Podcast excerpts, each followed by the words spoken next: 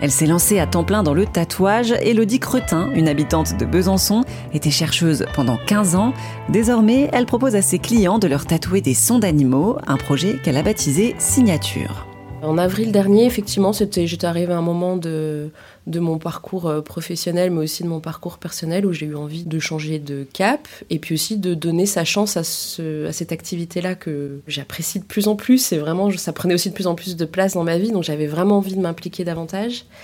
Et je me suis dit que c'était le bon moment, et qu'il fallait euh, tenter le coup, et voilà, passer, euh, passer à temps plein comme tatoueuse. Donc vous saviez déjà dessiner? Ouais, alors c'est une question qu'on pose souvent euh, aux tatoueuses et aux, tatoueurs. C'est des choses que je faisais aussi un petit peu en parallèle. J'aimais effectivement, j'ai toujours aimé euh, dessiner. Euh, en revanche, pour ce projet-là, c'est pas tant moi qui dessine que les animaux eux-mêmes avec les sons qu'ils produisent. Donc moi, j'ai pas, j'ai pas, comment dire, j'ai pas d'action euh, d'un point de vue euh, créatif, c'est-à-dire que j'invente pas, je voilà, je c'est pas moi qui dessine ces sons, c'est vraiment les spectrogrammes qui, m'inspirent. Après, je vais les modifier, les agencer d'une manière à ce que ce soit graphiquement, visuellement et esthétiquement quelque chose qui me plaît à moi et qui plaît euh, aux personnes qui veulent se tatouer. Mais en soi, si on me demande un lion, il faut pas que je dessine J'ai pas à, à savoir dessiner un lion. voilà, je vais juste partir du son du lion. Est-ce que vous savez s'il y a d'autres personnes euh, qui ont eu la même idée que vous et qui tatouent des spectrogrammes d'animaux?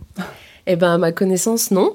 Donc, euh, que ce soit en France ou ailleurs, en tout cas de ce que je peux voir euh, du travail d'autres tatoueuses et, tatoueurs sur Internet, j'ai pas encore croisé la même idée, donc peut-être, mais en tout cas je la connais pas. Peut-être qu'un jour je me ferai piquer l'idée, mais je serais contente de la partager hein, si d'autres veulent faire ça. Et aussi, vous défendez euh, une cause quand vous créez ces tatouages. Une partie euh, de l'argent du tatouage va à des associations? Ouais, c'est-à-dire que euh, chaque année, je, choisis trois associations auxquelles je verse un, don à partir de ces tatouages-là.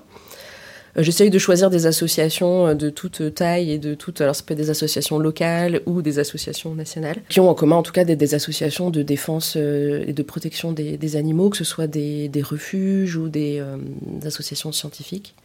voilà, ça serait effectivement quelque chose qui me tient à cœur à travers ce projet-là.